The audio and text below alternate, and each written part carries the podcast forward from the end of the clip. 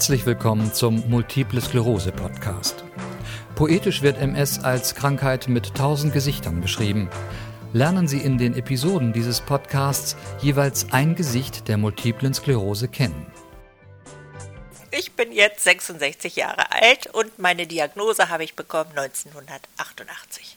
Und ich habe, wenn man dem Arzt glauben kann, die schubförmige Form, aber einen richtigen Schub, einen richtig dollen Schub hatte ich erst ein einziges Mal. Ja, ich kann mich noch daran erinnern. Ich ging zur praktischen Ärztin, weil ich so Kribbeln in den Armen hatte und dachte, ich hätte Durchblutungsstörung oder sowas. Und die hat mich zum Neurologen geschickt und der hat also lange gebraucht, bis er mit der Wahrheit rauskam. Aber dann äh, wurde mir das dann doch gesagt. Und ich war mir war erst ein bisschen verzweifelt. Sofort hatte ich das Bild von Rollstuhlfahrern und so vor Augen und dachte, was wird aus meinen Kindern und so weiter und so fort. Aber dann habe ich mich ein bisschen schlau gemacht und doch gesehen, dass MS nicht bedeutet gleich bewegungsunfähig im Rollstuhl. Naja, und man ist eben nicht jahrelang immer zu verzweifelt, das legt sich irgendwann.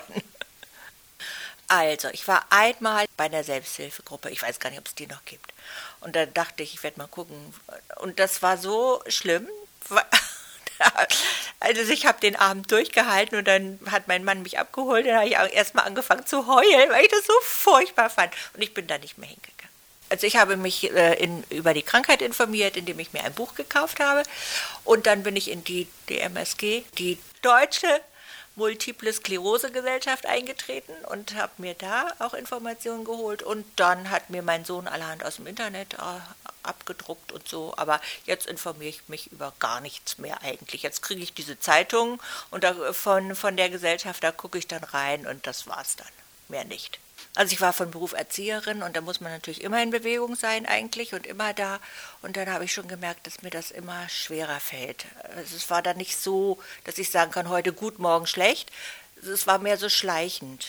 Aber ich habe schon gemerkt, dass mich das alles sehr anstrengt und ich eben auch nicht so, ja, nicht mehr so lange durchhalten könnte also ich, ich war in so einer kleinen Einrichtung nur mit einer Kollegin zusammen. Äh, und dann haben wir das schon so ausgesucht, dass ich das schaffen kann oder dass ich mich unterwegs hinsetzen kann. Das geht auf die Dauer einfach nicht, ja. Ich habe auch selber gemerkt, das ist also immer irgendwie am Limit. Und dann habe ich ja mit Hilfe der Neurologin Rente beantragt und die ging dann auch durch und alles gut. Das war eigentlich eine gute Entscheidung. Hinterher habe ich gemerkt, das war richtig da muss man ja erstmal krank geschrieben sein und da musste ich zu einem Gutachter und der wollte das erst ablehnen und dann hat die Neurologin ihm einen Brief geschrieben und dann wurde es doch nicht abgelehnt und das war es dann aber schon. Also sehr kompliziert war das nicht. Mein Arbeitgeber war die Kirche, Gemeinde und äh, na, ich habe aber, muss ich auch dazu sagen, für eine Nachfolgerin gesorgt, sodass da nicht, die hatten also nichts auszustehen.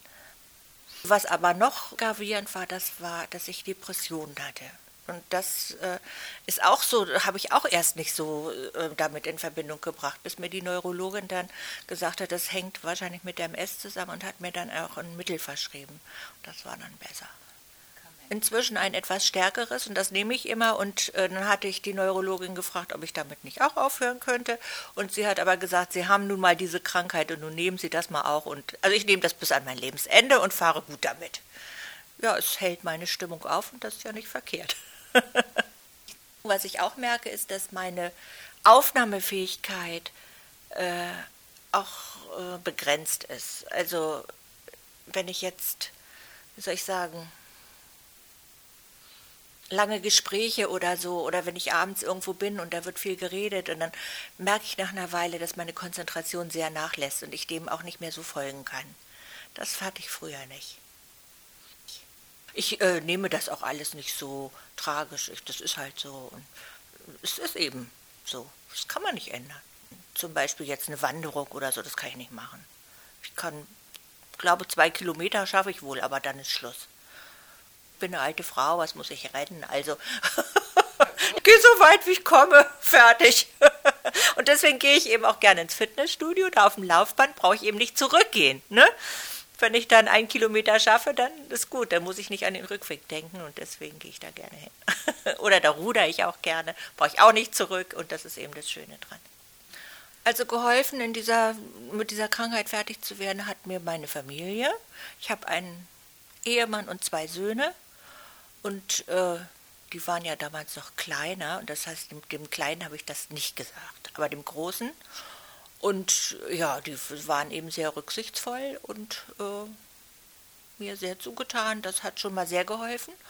Und dann, ähm, ich bin schon immer Christ gewesen, aber dann später habe ich doch noch mehr den Weg äh, auch zu der Gemeinde hier gefunden und das hilft mir auch sehr. Die Einschränkung, die ich habe, die, habe ich eben und es nutzt ja auch nichts, wenn ich jetzt darüber jammer und lamentiere oder so. Ich kann dagegen nichts machen und das ist so und basta.